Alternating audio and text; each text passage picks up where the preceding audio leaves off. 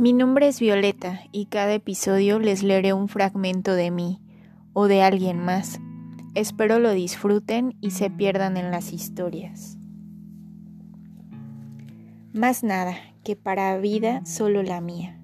Me pierdo en tus letras, haciendo mía tu vida sin darme cuenta, que al perderme quizá lo más seguro es que me encuentre, suponiendo fechorías y buscando una salida encontrándola en tus mentiras, en tus líneas que ahora ya al leerlas también son mías, parecidas a la realidad, alternativa, expectativa, a lo que quisiera convertir mi día, que se consume en la agonía de esta mi tan monotonía, intentando encontrar la salida a esta realidad tan vacía uniéndome en la tuya, ahora ya tan mía, haciendo la mía.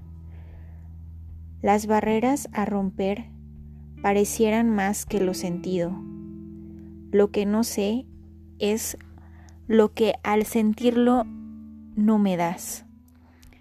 Siempre una conversación más. Que me interesabas. Estaba y de repente apareces con más de una ola y no quisiera quedarme sola, hablando de todo. No sé si congeniamos o solo conversamos. Es algo igual o diferente, algo más. ¿Me das una señal? No cualquiera, pero sí la que sea, para entender y no perderme en la ilusión de hoy, que mañana puede ser todo o nada. Aún esperanzada esperando unas palabras que me digan que soy la indicada.